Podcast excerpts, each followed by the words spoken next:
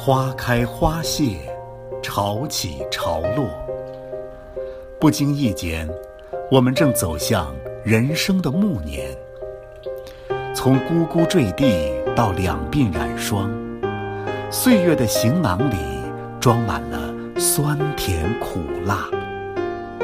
接下来，在夕阳的路上能走多远，取决于我们的体魄和心态。在曾经的岁月里，每个人都会有大小不一的光环，但这光环已是过去式。当光环褪去，谁都是柴米油盐，谁都是一介布衣。我们曾如此渴望命运的波澜，到最后才发现，人生最曼妙的风景。竟是内心的淡定与从容。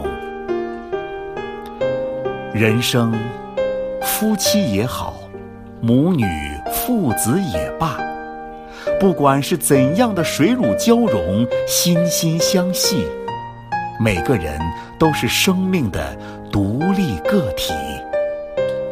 因此，我们要学会，在孤独的时候，给自己安慰。在寂寞的时候，给自己温暖。老要有老的风骨，老要有老的优雅。正如春华，